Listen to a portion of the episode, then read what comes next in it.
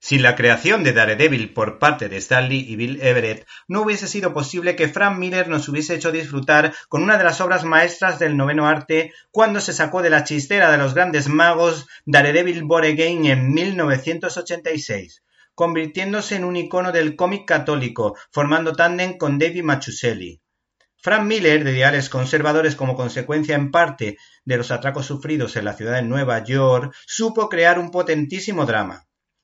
Otra obra maestra que hay que mencionar en este pequeño recorrido por la figura de este particular personaje, el Diablo Púrpura, es la bella historia creada por Jen Love y Tim Sale en Daredevil Amarillo. El caso es que el dúo formado por el mencionado Miller y John Romita Jr., pues de alguna manera crearon e hicieron su año cero, marcado por el drama, pero con una chispa de humor que permite conocer como por ejemplo Matt Murdock cogió el nombre de Daredevil gracias a su amiga huérfana Mickey,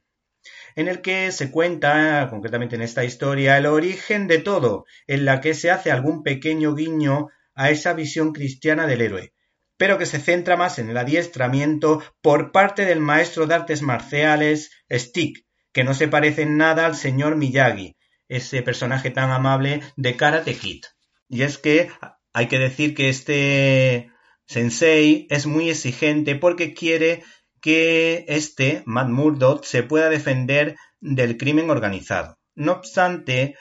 como puede leer el alma de las personas, no acepta a Electra por su instinto asesino y vengativo en su grupo. Le recordamos a los lectores que este sensei, Stick,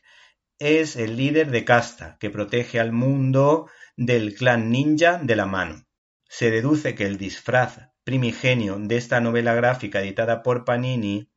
sirvió como fuente de inspiración para los primeros episodios de la obra maestra televisiva del mencionado personaje que puede verse en la plataforma de Netflix. Por último, señalar los valores de un sufrido héroe que entrega su vida en la cocina del infierno para defender con la ley o por la fuerza al eslabón más débil de la sociedad. Su amigo del alma, Foggy Nelson, al que están a punto de matar en otro episodio,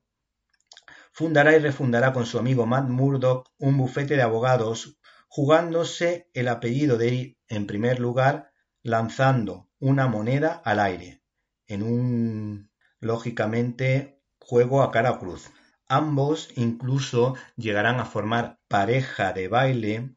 como fiscal y ayudante de la Fiscalía respectivamente de la ciudad de Nueva York.